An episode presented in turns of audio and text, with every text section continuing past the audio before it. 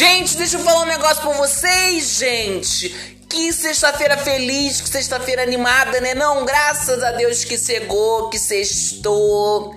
Entendeu? Pra mim não adianta nada que amanhã eu trabalho. Amanhã é o dia que eu mais trabalho, mais tem cliente. Mas graças a Deus. Mas sabe o que eu precisava agora? Agora, nesse exato momento. Nesse exato momento, que eu não sei que horas que você tá. Que você vai estar tá ouvindo isso daí. Mas agora a hora que eu tô falando mesmo são sete e meia.